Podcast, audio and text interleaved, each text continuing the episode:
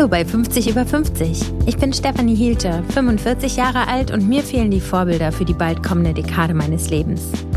Ich sehe in der Öffentlichkeit nicht besonders viele Frauen, die ein paar Jahre älter sind als ich. Doch natürlich gibt es sie, die Frauen zwischen 50 und 60. Ich möchte hier einen Ort schaffen, an dem sie zusammenkommen. Ein Ort, an dem Lebenserfahrungen und Lebensgeschichten zu finden sind. Ein Ort, an dem offen über die Höhen und Tiefen und über die Herausforderungen, vor allem aber über die Chancen des Älterwerdens gesprochen wird. Ein Ort, aus dem wir alle etwas mitnehmen können für das eigene Leben. Ich habe Gäste aus ganz verschiedenen Bereichen eingeladen. Ich spreche mit Moderatorinnen und Schauspielerinnen, mit Autorinnen, Unternehmerinnen, mit Frauen aus Medizin, Sport, Wirtschaft und Politik. Sie alle gehen ihren ganz eigenen Weg und von ihnen allen können wir lernen. Heute hört ihr Desiree Nosbusch und mir beim Sprechen zu. Sie hat mich mit ihrer Art ganz schön gefangen genommen. Während wir gemeinsam an ihrem Küchentisch saßen und über das Leben philosophierten, kamen mir kurz mal die Tränen und ab dann sind wir im Gespräch vom Sie ins Du gerutscht. Das war ein wirklich schöner Moment, denn gefühlt gab es einen Riss in unserer beider Schalen und wir waren uns auf einmal näher. Dieser Riss ist auch in Desirees Biografie immer wieder zu finden. Als Schauspielerin ist ihr Weg in den letzten Jahren besonders spannend geworden. Denn an einem Punkt mit Ende 40 blieben die Rollen dauerhaft aus. Als sie schon umgeschult hatte, das werdet ihr gleich hören, und sich selbst nicht mehr als Schauspielerin sehen konnte, kam Bad Banks und mit der Serie ihr fulminantes Comeback, das gerade mit ihrer Rolle der Anna Conti einen neuen Höhepunkt findet. Viel Spaß beim Gespräch mit Desiree Nosbusch. Können Sie sich an den Tag Ihres 50. Geburtstags erinnern? Oh ja. Und wie? Ich habe meinen 50, ich bin kein großer Geburtstagsfeierer, eigentlich nie gewesen. Und tat mich immer schwer so, weil ich immer das Gefühl hatte, man steht dann so im Mittelpunkt und mhm. Äh, auch heute noch. Aber der 50. war dann so, dass ganz viele Freundinnen zu mir sagten, das muss gefeiert werden. Das halbe Jahrhundert muss gefeiert werden. Dann habe ich gedacht, okay, dann muss man sich jetzt was einfallen lassen. Und dann habe ich wirklich, ganz untypisch für mich, den 50. mit einem Riesenfest. Riesenfest klingt jetzt anders, als es war, glaube ich, mit 20 Freundinnen, nur Frauen, in Marokko gefeiert. Oh, also wir sind zu 20. haben wir uns getroffen. Wir hatten ein Riad äh, organisiert und gemietet und, und hatten eine wunderschöne Zeit. Es waren so drei, vier Tage insgesamt. Alles nur Frauen und wo man einmal so, ja, das Leben Revue hat passieren lassen. Jeder hat eine Rede gehalten, jeder hat, jeder ist aufgestanden, hat sich daran erinnert, wie man sich kennengelernt hat, was einen verbindet, wo man sich verloren hat und sich wiedergefunden hat. Und es war wunder, wunderschön. Und da bin ich da rausgegangen und dachte, hätte ich nie gedacht, dass der 50. so ohne Schmerz. Das ist ja eine Zahl, die auf einen zukommt, wo man dann am Anfang schon denkt, oh, das bereitet einem Schmerzen. Aber es war wirklich wunderschön. Und ich bin da rausgegangen und habe gesagt, so jetzt muss ich auch keinen Geburtstag mehr feiern für die nächsten zehn Jahre. Mhm. Und das habe ich auch so gemacht. Also ich habe seitdem auch nicht mehr gefeiert. Okay, aber vielleicht dieses Jahr. Dieses Jahr, Sie ist ja, ich hatte gerade. Ja, nee, der ist, danke, der ist ganz, äh, ganz easy mit meinen Kindern. Nee, ich meine, irgendwann der 60. vielleicht dann, keine Ahnung. Aber naja, in der Zwischenzeit rückblickend wünscht man sich die äh, zurück, weil jetzt steht ja schon die 6 vor mir. Einerseits weiß man, dass man so alt ist, wie man ist, oder ich weiß, dass ich so alt bin, wie ich bin, und andererseits kann ich mit der Zahl so wenig anfangen. Mhm. Weil von innen nach außen ändert sich ja nicht wirklich mein Blick. So, ich, ich bin ja immer noch verwundert, wenn ich dann mich immer noch so benehme, als gäbe es diese Zahl in meinem Leben nicht und denke dann teilweise, bremse ich mich und denke, müsste sich jetzt nicht eine Frau in meinem Alter anders benehmen oder anders anziehen oder anders, und dann denke ich mir, ja, ich weiß nicht, wie sich Frauen mit 50, 55 oder in meinem Fall jetzt 58 benehmen sollten, müssten, dürfen. Ich lebe einfach weiter. Und ist es einfach? Nein. Aber man, man kann ja eh nichts dran ändern. Also was soll ich mir da Gedanken machen und, und hadern damit. Ich versuche eigentlich wirklich das mit großer Dankbarkeit auch immer zu begrüßen, weil es ist nicht selbstverständlich. Wir sind, oder ich bin jetzt in einem Alter, wo Freundinnen schon gestorben sind, wo Freunde Krankheiten haben, mit denen sie umgehen müssen. Es ist nicht selbstverständlich, dass man noch so aktiv im Leben stehen kann. Ich kann mich auch nicht beklagen, dass ich keine Arbeit habe insofern ist es jetzt keine Zahl, die mich einschränkt. Mhm. Und darüber bin ich sehr dankbar. Mhm. Was mögen Sie besonders gerne an Ihrem Alter, was vielleicht vor zehn Jahren noch anders war? Was ist jetzt besser? Es ist viel besser, dass man mehr in sich ruht. Ich bin überhaupt nicht mehr so abhängig von Äußerlichkeiten. Ich glaube, es vergehen teilweise Tage, da gucke ich nicht mal einmal in den Spiegel, wenn ich nicht gerade irgendwo hin muss zu einem Job. Sprich, es ist nicht mehr so wichtig, wie man wahrgenommen wird. Also mir, optisch jetzt. Mir ist wichtig, dass ich als guter, empathischer, respektvoller Mensch wahrgenommen werde. Aber wie man aussieht, die inneren Werte kriegen wirklich einen, den höchsten Stellenwert. Und insofern, da möchte ich keinen Tag zurück, was das angeht. Man hat eine größere Geduld. Man reagiert nicht so, so schnell auf Dinge, sondern lässt sie auch noch mal eine Nacht liegen und dann sehen sie am anderen Morgen auch noch mal anders aus. Das ist eigentlich alles positiv im Älterwerden. Und gibt's auch irgendwas, was nicht so positiv ist? Naja, was ein bisschen einen teilweise innehalten lässt, ist, dass die Zeit begrenzter wird nach hinten raus.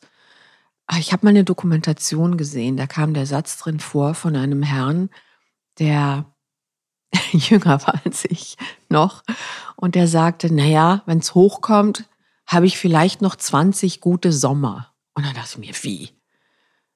Und dann habe ich mich angeguckt und dachte mir, naja klar, ich weiß, was er meint. Also wenn ich Glück habe, ich jetzt, habe ich vielleicht noch gute was. Mit gut meine ich gesund, äh, mobil, aktiv, im Kopf klar. Habe ich vielleicht noch 15 gute Sommer? Das heißt, so ein Sommer wird auch immer wertvoller. Und jeder, jeder Sommer, den du nicht bewusst oder nicht schön verlebst, ist einer weniger auf der Liste. Das macht ab und zu Angst. Oder ich ertappe mich sogar schon dabei. Das ist jetzt ein bisschen übertrieben, aber dass ich, dass ich mir wirklich so denke, echt ein neues Sofa kaufen, lohnt sich das noch? wirklich. Es Ehrlich? gibt so Momente, okay. wo ich denke, mein Gott, du hast jetzt so lange mit dem Sofa gelebt, das geht doch jetzt noch ein paar Jahre. Und dann dachte ich, Desiree, hallo, entschuldige bitte. Also ich muss mich dann selbst ermutigen zu sagen, hey, es ist doch noch nichts vorbei. Aber die Sorge, dass man in meinem Falle, meine Mutter lebt noch, mein Vater leider nicht mehr, die Sorge, dass der Tod der, der Mutter immer näher kommt. Je älter ich werde, je älter wird sie natürlich auch. Mhm. Das ist das, was, was Angst macht. Und, und dann sage ich mir auch wieder, auch daran kann man nichts ändern. Also muss man einfach nur versuchen, ähm, es ist zwar ein sehr abgedroschener Klischeesatz, aber den Moment zu leben, so gut man kann.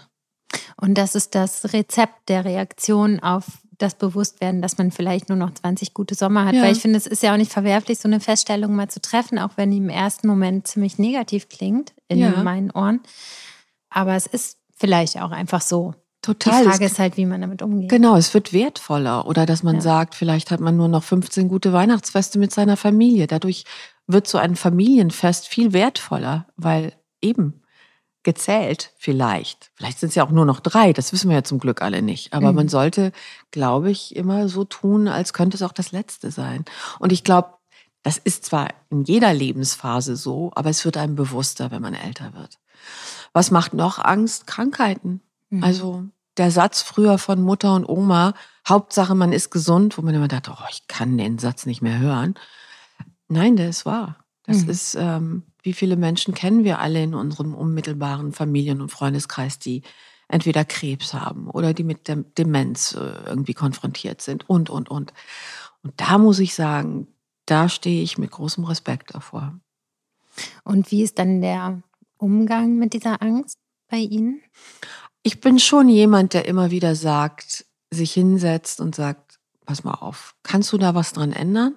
ja, ich kann natürlich versuchen, gesund zu leben, so. Aber ansonsten kann ich ja an der Sache nichts ändern. Mhm. Ich weiß nicht, was mir noch bevorsteht. Mhm. Also was soll ich mich verrückt machen?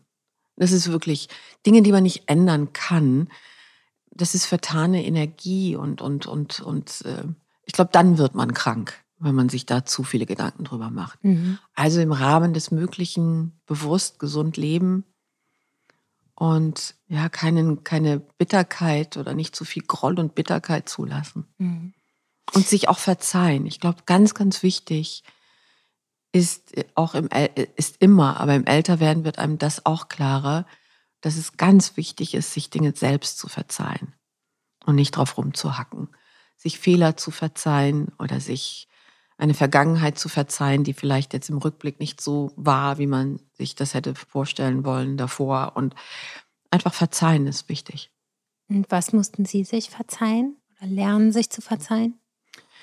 Große Ungeduld. Mhm. Ich hatte, ich hatte viele Jahre meines Lebens, habe ich den Moment nicht gelebt, sondern habe immer gelebt, so als wäre ich auf der Flucht ein bisschen, ohne genau, also gewisse Dinge wusste ich, wovor ich fliehe, andere wiederum nicht.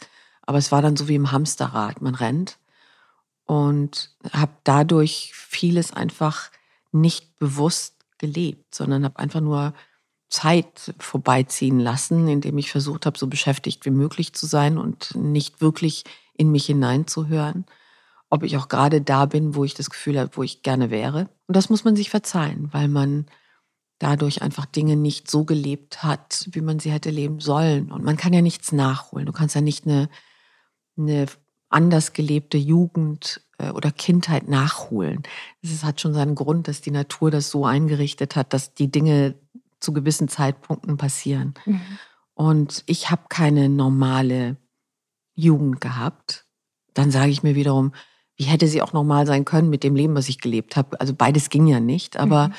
da vielleicht ein bisschen weniger getrieben sein und sagen, nee, will ich jetzt nicht. Und das ist so eine Sache, die, wenn sie einmal so, finde ich, im System drin ist, dann kriegst du die auch sehr schwer aus den Fasern wieder raus. Das ist wie so ein Reflex so ein, des Körpers, wo ich heute noch immer mich zurücknehmen muss oder stoppen muss und sagen muss, du bist auch liebenswert, wenn du nicht immer was leistest. Mhm. Du bist auch liebenswert, wenn du einfach mal nur ohne was zu tun rumsitzt. Du musst nicht immer produzieren, kreieren, leisten. So. Und das ist bei mir so drin.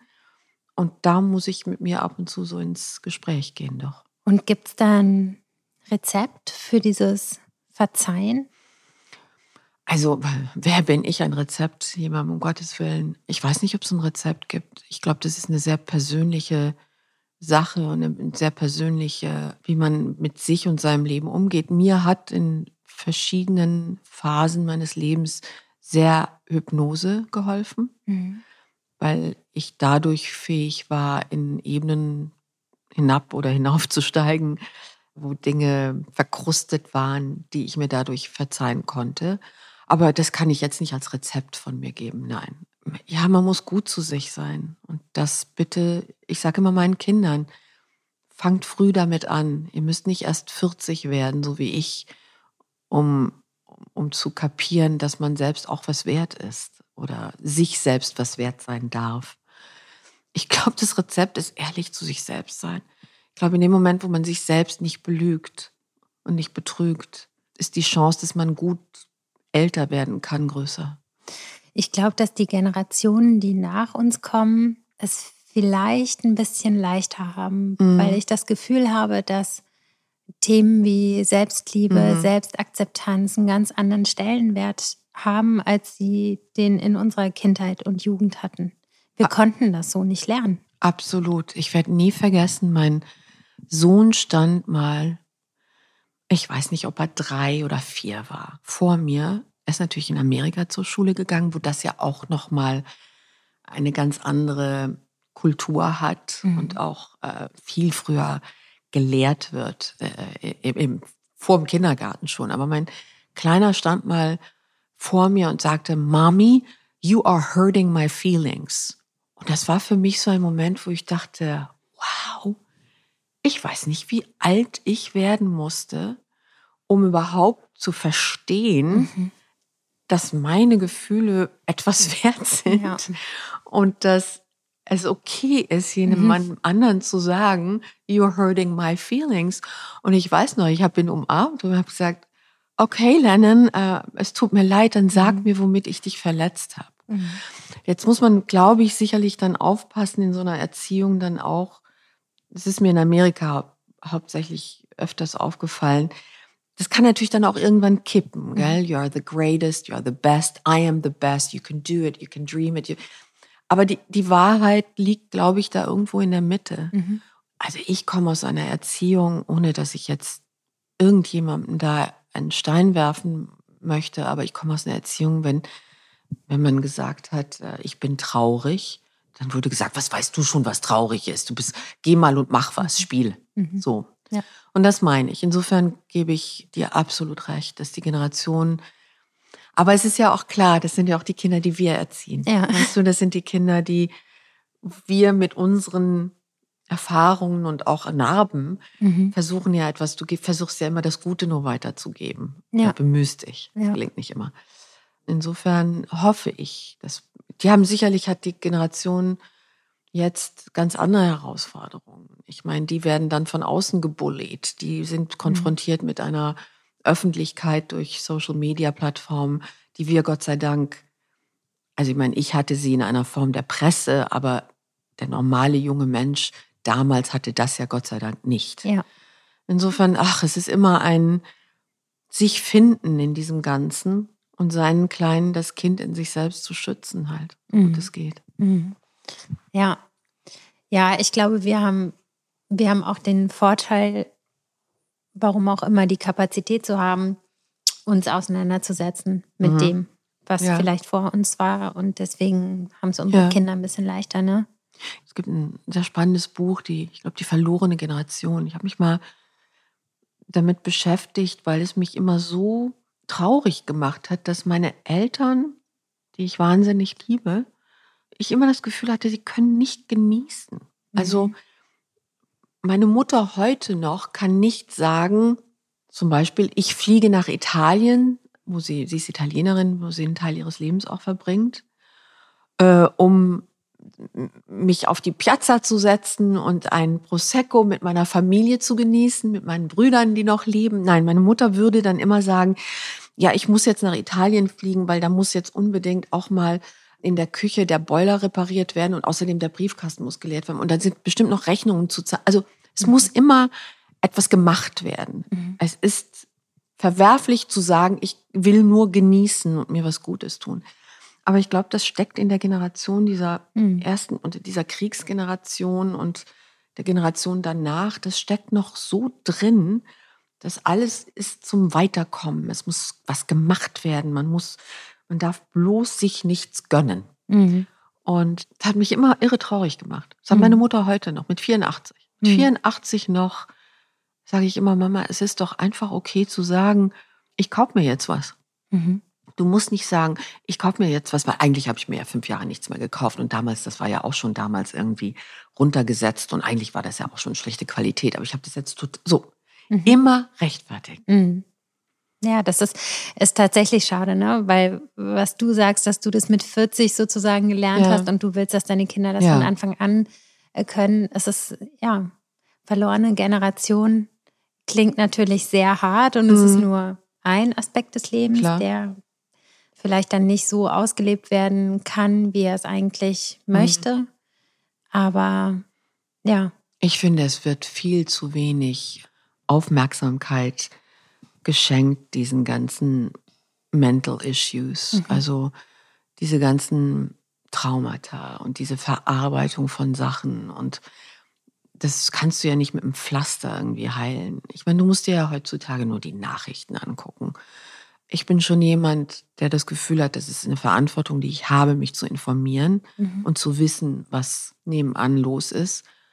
Aber ich bin teilweise, ich sitze da und gucke mir gerade jetzt im Moment mit diesem horrenden Erdbeben und dann dem Krieg und dem, und dem Klima und, und du sitzt da vor mir, laufen so die Tränen mhm. runter, mhm.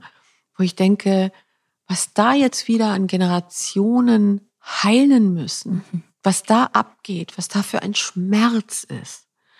Und, und dann muss ich nur aus Amerika zurückkommen, wo meine Kinder leben und merke, was für eine Aggression in der Zwischenzeit in dem Land herrscht und was für ein, ein dramatisches Problem der Obdachlosigkeit. Und, und das ist ja alles etwas, was du aufnimmst. Und man müsste viel mehr in Therapie gehen dürfen und können. Da kannst du nicht einfach eine Tablette schlucken. Und diese ganzen Sachen, die passieren, wo man sagt, ja, der Arme hat, war halt verrückt, hat eine Knarre gezückt und 40 Leute über den Haufen geschossen. Ja, aber es kommt ja irgendwo her. So. Und da würde ich mir wünschen, dass viel mehr, viel mehr aufgepasst wird und wir viel mehr auch unseren Kindern und die ihren Kindern ermöglichen, genauer hinzugucken und da Hilfe sich zu holen. Hier wirst du ja teilweise immer noch, wenn du sagst, sie brauchen Therapeuten, bist ja noch als krank abgehört, die ist verrückt oder ah, brauchen Shrink oder so. Das ist heute in dem Leben, was wir leben, finde ich. Es wird tagtäglich wichtiger. Werbung. Mein heutiger Werbepartner ist Gary Weber. Ich freue mich besonders darüber, weil uns eine ganz besondere Zahl verbindet. Die internationale Modemarke aus meiner westfälischen Heimat feiert nämlich im März sein 50. Jubiläum. Also das Perfect Match für 50 über 50. Gefeiert wird gleich das ganze Jahr hindurch. Sowohl die Marke als auch die vielen wunderbaren und starken Frauen, die Gary Weber mit ihrer Mode anspricht. Garys Philosophie, jede Frau ist einzigartig, die inspirierende Selbstbestimmung steht bei der Mode im Vordergrund. Deshalb ermutigt Gary Weber jede Frau, das zu tragen, was sie mag und was sie möchte. Und damit ihr auch was zu feiern habt, gibt Gary Weber euch von heute bis Ende April mit dem Code GaryLove, alles groß und zusammengeschrieben, 15% auf die gesamte Kollektion im Onlineshop. Mir persönlich gefällt die aktuelle Geburtstagskollektion besonders. Das Colorblocking mit Powersuits in starkem Rot und zartem Rosé oder Retro-Printkleidern. Reinstes Dopamin-Dressing ist das. Schaut euch das doch mal selbst in ihrem Onlineshop an. Ich verlinke ihn euch in den Show Notes und dort findet ihr auch den Code nochmal. Viel Spaß beim Stöbern bei Gary Weber und vielen Dank für die Unterstützung des Podcasts. Werbung Ende. Du hast total recht, weil ich habe eigentlich immer gedacht, okay, jetzt bei mir so ab 40, 45 wird es Zeit, so aufzuräumen mhm. und Traumata zu bearbeiten und so weiter. Aber eigentlich hast du recht, man muss viel, viel eher anfangen. Viel Nur die Frage ist, wie? Weil ich finde, bis zu diesem Zeitpunkt im Leben bist du ja total mit Aufbau beschäftigt mhm. und leistest und gründest irgendwie eine Familie und siehst, dass du in deinem Job irgendwie fortkommst mhm. und es fehlt eigentlich die Zeit. Ja, aber ich habe ich hab zum Beispiel mit meinen Kindern, den habe ich das mal versucht so zu erzählen, als sie noch jünger waren, dass ich gesagt habe, schau mal, wenn du diesen Mülleimer da hinten nicht ab und zu leerst, mhm. dann ist so viel Dreck drin und dann fällt der raus und dann liegt er hier auf dem Boden rum und dann tritt der sich fest und dann irgendwann sagt man, ah, jetzt ist auch gerade wurscht, jetzt soll er liegen bleiben. Und so ist es mit der Seele und mit den Menschen auch. Ich sag, du musst ab und zu das, was dich belastet und was sich verkrustet und das muss raus. Und das kann man nicht immer mit sich selbst ausmachen. Da gibt es schon, gibt schon Grund für, dass es Menschen gibt, die das gelernt haben, wie sie einem helfen können dabei. Deswegen habe ich meine Kinder immer unterstützt und immer gesagt, wenn ihr das Gefühl habt, ihr müsst mit jemandem reden, und das kann gerade nicht ich sein, weil es ein Thema ist, was ihr nicht mit mir teilen wollt oder mit eurem Vater, dann bitte sagt es. Mhm. Es gibt Menschen da draußen, da kann man hin. Und das haben wir auch immer so gehandhabt. Mhm. Und ich finde das wichtig. Und klar, die Zeit, aber man nimmt sich doch auch Zeit, irgendwie zum Sport zu gehen. Also kann man sich doch auch Zeit nehmen, irgendwie für seine Seele was zu tun, oder? Da muss mehr gemacht werden. Oder in den Schulen vielleicht das schon viel mehr. Ich meine, es gibt ja Versuche und es gibt ja Bemühungen in die Richtung. Aber dass man das ernst nimmt, wenn man beobachtet bei einem jungen Menschen, da ist gerade irgendwie was zu Hause oder da, meine Eltern gehen auseinander, das geht ja nicht spurlos an einem Kind vorbei. Dann sitzt so ein Kind in der Klasse rum. Da wünsche ich mir, dass ein Lehrer die Möglichkeit hat zu bemerken, bei dem zu Hause geht was ab. Komm, wir gehen mal irgendwie zur Frau oder zum Herrn so und so. Lass uns mal reden. Ich glaube, dass da viel Hilfe schon geleistet werden könnte.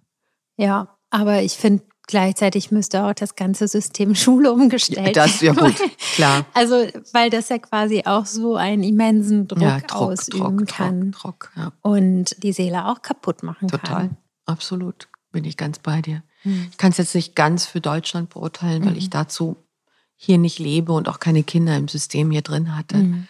Aber ich kann das sehr für Amerika mitreden und ein bisschen natürlich auch für Luxemburg. Mhm. Aber das ist halt auch Amerika, das Schulsystem. Das ist dramatisch, dramatisch. Wenn du da kein Geld hast, bleibst du auf der Strecke.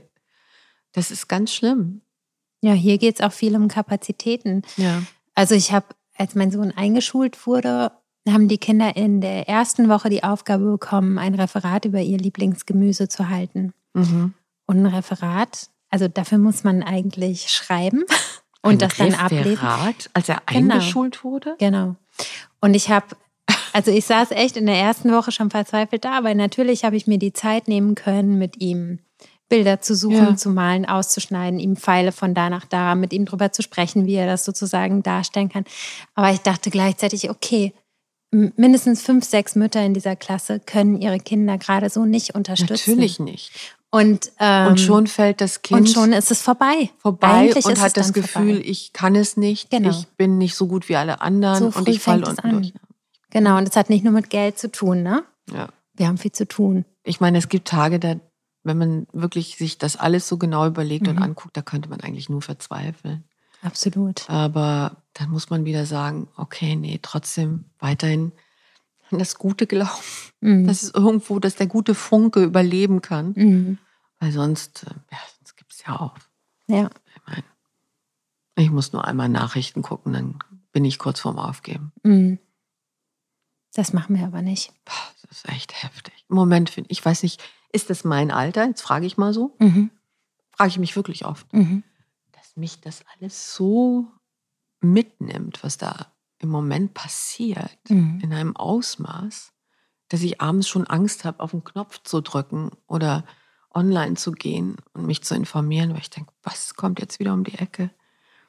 Ich weiß nicht, ob, das, ob man mit dem Alter das mehr aufsaugt, weil man sich vielleicht der Konsequenzen bewusster ist. Ich weiß es nicht.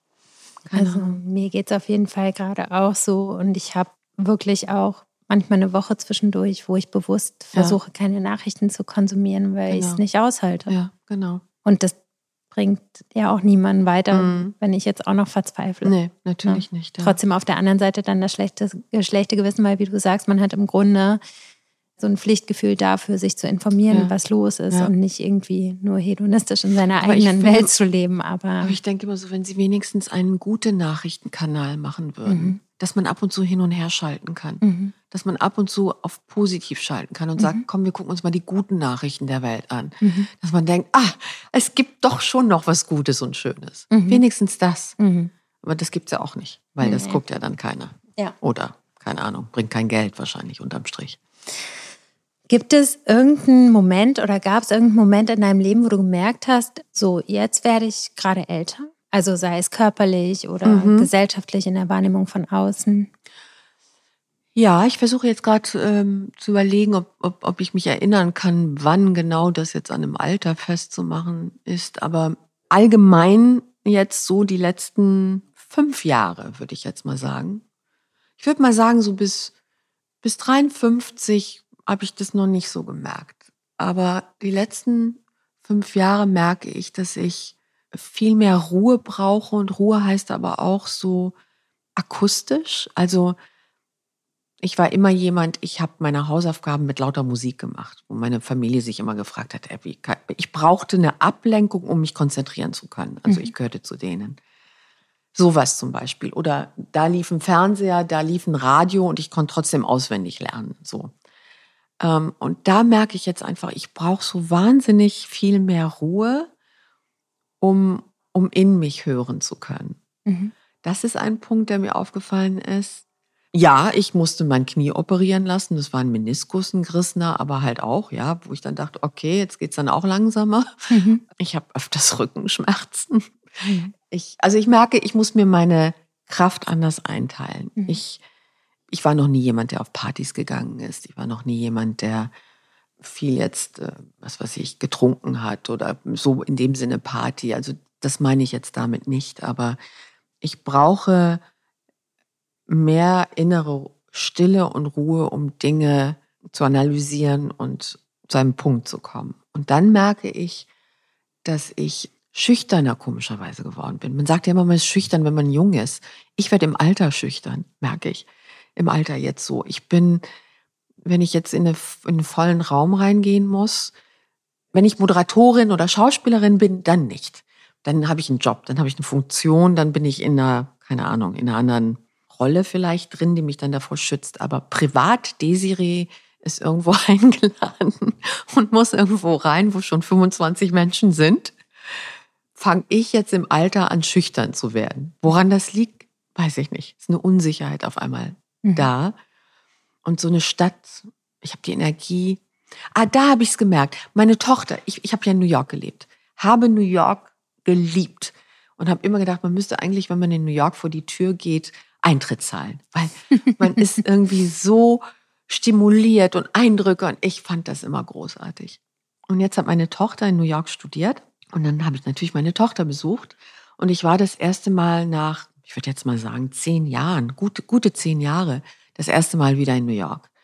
Ich war völlig überfordert. Ich war, ich bin überall gegengerempelt. Ich stand immer Menschen im Weg. Ich war nicht schnell genug. Die U-Bahn-Tür ging zu, bevor ich den Fuß in der Tür hatte. Das ist mir früher nie passiert. Ich war immer vorne mit der Nase vorne. Und da merkte ich, wow, ich bin langsamer geworden. Mein Rhythmus ist ein anderer geworden. Und das hat ganz bestimmt mit Älterwerden zu tun. Mhm. Und daran würde ich das jetzt mal festmachen, dass ich gemerkt habe, man ist langsamer. Das ist, glaube ich, ganz einfach der Punkt. Man ist langsamer. Wenn man sich deine Filmografie anschaut, dann gibt es so eine Lücke von sechs Jahren mhm. um den 50. rum. Ja. Du kamst zurück mit Bad Banks, mhm. fulminant. Ja. Warst du wieder da. Wie hast du das empfunden? Diese Jahre, in denen du nicht in, in, in Filmen zu sehen warst? Naja, ich hing, ich, ich meine, da muss ich jetzt ausholen. Ich war mhm. eigentlich an dem Punkt, wo ich es ja aufgegeben hatte. Ich mhm. hatte ja wirklich meine Agentin damals angerufen und gesagt, sie soll mich bitte aus der Kartei nehmen. Ich, ich habe gelitten, weil das, was ich spielen wollte, gab man mir nicht oder traute man mir nicht zu. Das, was man mir gab, war eine ewige Wiederholung einer Sache, die ich schon mal gemacht hatte, irgendwie gefühlt ich tapste so im Leeren rum, so gefühltmäßig, gefühlsmäßig so. Und dachte, dafür war, bin ich mal nicht angetreten, dann ist mir lieber, ich höre auf. Und hatte aber auch den Gedanken, dass ich dachte, Desiree, du hast dich wahrscheinlich auch einfach in dir selbst getäuscht. Ich sagte, ich sagte wirklich zu mir selbst, du bist vielleicht auch einfach nicht so gut, wie du dachtest. Und das musst du dir jetzt einfach mal eingestehen. Du warst vielleicht mal eine gute Moderatorin. Das kannst du, das hast du bewiesen, das hast du auch dir selbst bewiesen. Also ich wusste schon, dass ich irgendwas kann. Aber dieses, die Fähigkeit als D-Serie hinter einer Figur in der Schauspielerei zu verschwinden, so dass man nur diese Figur sieht und erst im zweiten Blick sagt, ach, das ist ja Desiree. Das ist das, was ich mir immer gewünscht hatte und das ist nicht, ist nicht passiert. Und dann habe ich gesagt, du hast es einfach nicht. Also sag Danken, Tschüss leg's ad acta, aber dümpel da jetzt nicht rum, sondern hör auf. Und da an dem Punkt war ich. Und jetzt darf man ja auch nicht vergessen, man hat sehr, sehr oft eine falsche Vorstellung von dem, was wir in unseren Berufen verdienen. Und wir müssen schon wirklich auch wahnsinnig viel drehen, um davon leben zu können. Mhm. Und ich hatte die Jahre, wo ich noch stattfand, wenn es hoch, es gab so viele Jahre, da hatte ich fünf, sechs Drehtage im Jahr. Davon lebst du nicht, davon lebst du nicht mal einen Monat. Mhm. Und dann dachte ich mir, okay, ich muss mir was überlegen. Und in diese Phase rein, wo ich eigentlich dann innerlich Frieden damit geschlossen hatte, dass es nicht so läuft, wie ich es mir vorstelle und dass ich dann irgendwie, ich hatte mir so eine Nische aufgebaut in Luxemburg in, in der Theaterwelt. Da komischerweise in Luxemburg war es immer so, dass man mir Sachen zugetraut hat, die man mir in Deutschland nicht zugetraut hat. Das heißt, ich durfte dort im Theater Rollen spielen, die man hier, wo man sagt, wer bitte Frau Nosbusch, moderiert sie sich da durch oder so? So war das damals. Mhm. Oder ich habe ja versucht, hier auch Fuß zu fassen und dann, was weiß ich, äh, gab es dann schon in Ensembles oft so den Spruch, aha, wie, und morgen kommt Gottschalk oder was? Also es war schon, es war hier noch sehr getrennt, so dieses als Moderatorin wagst du es jetzt in, in, in unser Fach hier reinzukommen? Und dann irgendwann, ich bin keiner, der sich aufdrängen mag. Ich tue mich da schwer mit. Und dann muss man halt irgendwann sagen, dann gehe ich. Und dann hatte ich ja parallel Produktion und Regie studiert und habe ja dann parallel eine Firma, eine Produktionsfirma in Luxemburg aufgebaut gehabt und dann habe gesagt, okay, dann mache ich halt das, dann ist es halt nicht das andere. Und in diese Phase rein kam die Anfrage für das Casting von Bad Banks. Mhm. Und dann weiß ich noch, dass ich dachte, ach, ja, las aber die Bücher und fand die Bücher grandios und dachte mir, mein Gott, ich werde auch da wieder hingehen und werde eine Enttäuschung erleben. Sie werden es mir nicht geben. Und dann sagte meine Agentin, ich würde trotzdem hingehen. Und dann habe ich gedacht, okay, wenn ich hingehe, dann muss ich jetzt alles anders machen, als ich es vorher gemacht habe. Dann muss ich irgendwie in meinem System was ändern. Weil das, was ich vorher gemacht habe, hat ja nicht funktioniert. Und dann habe ich wirklich dieses Casting genommen wie einen Drehtag und habe mich anders vorbereitet als sonst. Ich bin, ich bin, ich habe mir einen Coach genommen. Ich habe, ich bin ähm, zum Friseur gegangen, weil ich dachte, vielleicht musst du irgendwie so hin, wie, wie diese Figur, also nicht wie diese sich vorstellen, weiß ich ja nicht, aber so wie ich mir diese Figur vorstellen könnte. Also ich habe wirklich versucht, alles anders zu machen. Und dann bin ich ja auch in der ersten Runde weitergekommen. Also ich war insgesamt, glaube ich, sechsmal beim Casting. Nach dem sechsten Mal war ich ja so verzweifelt, weil ich dachte, ich weiß jetzt überhaupt nicht mehr, was ich denen noch zeigen soll. Was ich nicht wusste, ist, ich war schon besetzt. Es hatte mir nur keiner das gesagt. Ich kam immer zu den Konstellationscastings für die junge Kollegin. Mhm. Und da weiß ich noch, als ich dann den Anruf kriegte, nee, nee, nee, du bist ja schon besetzt, weil ich gesagt habe, Leute, ich kann jetzt nicht mehr. Da bin ich rechts rangefahren. Ich weiß noch genau, wo in Luxemburg, an der Bushaltestelle der Philharmonie und bin in Tränen ausgebrochen. Wirklich tief in schluchzend, so dass jemand an die Fensterscheibe klopft und sagte, sind Sie okay, brauchen Sie Hilfe? Und ich dann nur rausguckte und sagte, es sind Freundentränen. Mhm. Und ja, und das ist natürlich, sage ich jetzt mal, das ist Glück. Also das ist sicherlich im richtigen Moment dann auch es zu erkennen. Aber ich weiß gar nicht, ob ich so clever war, es zu erkennen. Mhm. Ich bin nach dem Instinkt gegangen. Aber es ist Glück, also dieses Glück, weil ich immer vorher auch sagte, mich kannst du ja nicht entdecken. Mich gibt's schon zu lange. Mich haben die Leute schon zu lange gekannt. Mich muss jemand neu entdecken wollen, aber wollen, bewusst. Und das werde ich Christian Schwocho bis ans Ende meiner Tage werde ich ihm dafür dankbar sein. Ich, jedes Mal, wenn ich ihn sehe, sage ich ihm das auch und sagte immer, ja, ist gut jetzt. weil, weil das mir ja wirklich die Karriere, die ich jetzt habe, erstens mal das, was ich spielen darf, aber dann auch mit, mit dem, dass man das dann spielen darf, kommt ja dann auch endlich mal wieder so ein bisschen Selbstwertgefühl.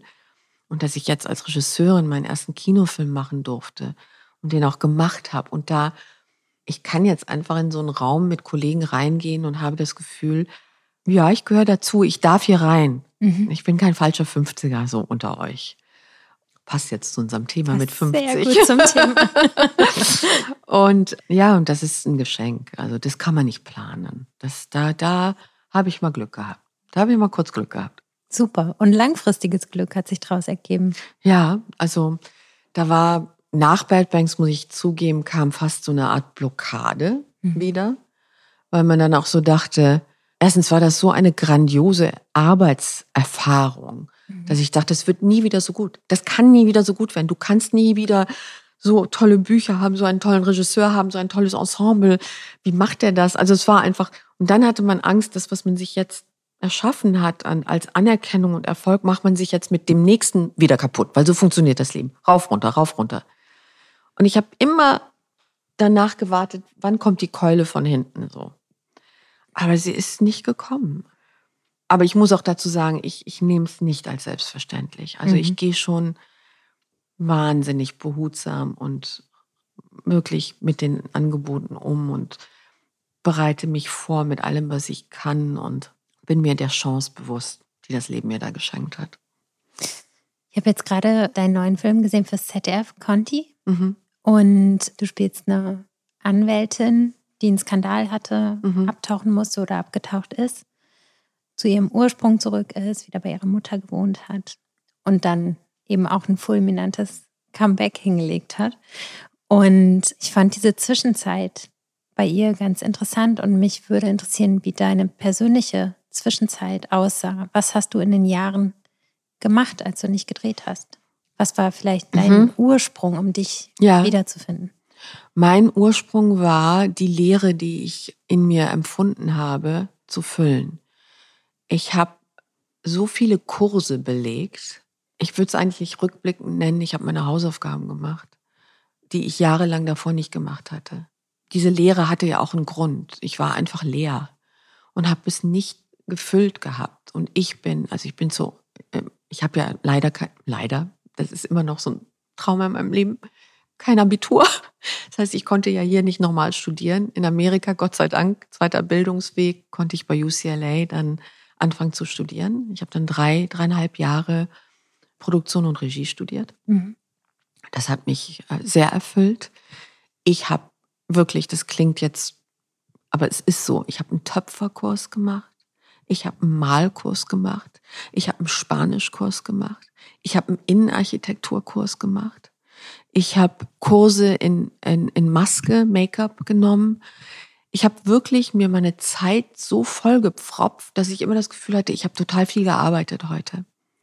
Und das hat dann, und hatte natürlich meine Kinder und hatte mein Leben, also was ja auch noch nebenbei lief, habe Projekte versucht zu entwickeln, also Drehbücher, 13 Jahre lang das Buch entwickelt, was ich jetzt endlich verfilmen durfte als Regisseurin. Also ich habe immer versucht, nicht stehen zu bleiben. Ich habe eine panische Angst vor stehen bleiben und ich habe eine noch größere Angst vor sich wiederholen. Also mir geht's mir geht's sogar so, wenn ich Interviews gebe, versuche wirklich, ich versuche die Sätze neu zu formulieren, weil ich so eine Angst davor habe, Floskeln so rauszuhauen oder Sätze, wo ich sage, oh, das hast du genau so schon mal gesagt. Also das, es ist mir immer ganz wichtig, nicht stehen zu bleiben. Und deswegen, was das angeht, habe ich auch keine Angst vor dem noch älter werden. Weil ich weiß, wenn es ja, ich meine, wenn es jetzt irgendwann mal vorbei ist oder dass man mir nahelegt, Frau Nussbusch war jetzt ja nett nochmal mit Ihnen, danke, aber jetzt machen wir mal ein bisschen Platz, gibt noch andere, die hinten nachkommen, dann würde ich sagen, okay, weil, ey, ich durfte so lange hier mitspielen. Ich meine, ich darf seit über, es sind jetzt 45 Jahre, ich habe mit zwölf angefangen. Ich, ich darf seit 45 Jahren mitspielen. Wow, das können nicht viele sagen. Und hm. dann würde ich sagen, okay, dann nehme ich jetzt meinen Hut und gucke mir das von außen an. Aber ich weiß ganz genau, dass ich wieder etwas finden werde, womit ich weiterlernen kann. Dann werde ich wieder irgendeinen Kurs machen, irgendwas machen, irgendwie. Also da habe ich keine Angst vor. Ich würde so gerne im fortgeschrittenen Alter jüngeren Menschen helfen, dass sie das verwirklichen können, was sie, was sie machen möchten. Ich würde gerne Leuten Mut machen, ihren Weg zu gehen, ihre Träume nicht aufzugeben. Da muss ich noch eine Form finden. Also ich bin kein Coach, aber dass ich da irgendwas machen kann und wenn es nur ist durch das Erzählen meiner Geschichte, dass man den Glauben nicht aufgeben soll, dass man dranbleiben soll. Ich bemühe mich zwar, keine ungebetenen Ratschläge zu geben. Ich finde das immer so furchtbar, wenn ich höre, wie ich jemandem Rat gebe und sage, der hat überhaupt nicht um Rat gebeten. Wer bin ich, dem Rat zu geben? Dann nehme ich mich zurück und sage, dieser, kannst du mal still sein? Hat er dich um Rat gebeten? So. Aber wenn jemand mich um Rat beten würde oder bittet, dass ich dann fähig wäre, irgendwie zu sagen, gib nicht auf, mach weiter. Weil da draußen gibt es so viele Menschen, die eigentlich ihre Energie und ihre Lebensenergie daraus nehmen, andere klein zu machen. Es gibt so viele davon, die immer wissen, dass das, was du gerade tust, nicht richtig ist. Und wenn du da sensibel für bist, und das war ich sehr lange Jahre, dann ziehst du dir diesen Schuh so sehr an, dass du immer denkst, du bist da, wo du eigentlich nicht hingehörst. Und das sage ich meinen Kindern und allen jungen Menschen, die, die, die mir begegnen, die mich fragen immer. Ich sage, deine innere Stimme ist so viel stärker und wichtiger, als du ihr Credit gibst dafür. Das Bauchgefühl, das berühmte Bauchgefühl. Wir werden so früh darauf trainiert, es zu ignorieren. Und de facto, wenn du wirklich mal deine Biografie guckst oder Situationen deines Lebens dir wieder anschaust, hättest du oft und dich erinnerst, rückerinnerst an das damalige Gefühl, hättest du vieles ersparen können, wenn du auf dein Bauchgefühl gehört hättest. Und deswegen sage ich, da muss man junge Menschen stärken, mit Mut einfach auch an sich zu glauben. Ich finde das ein total schönes Schlusswort. Ah. Und also leider sind wir schon über hm. die Zeit sozusagen. Ja. Also ähm, ich glaube, du hast noch sehr, sehr viel zu sagen und wirst hm. mit Sicherheit deine Form finden, das zu hm. tun. Aber ich finde schon, wenn man jetzt das Gespräch irgendwie angehört ja. hat, kann man schon den Vibe deiner Mission ja. hören. Und ich finde das sehr erbauend und stärkend. Und danke dir sehr. Ich danke dir sehr.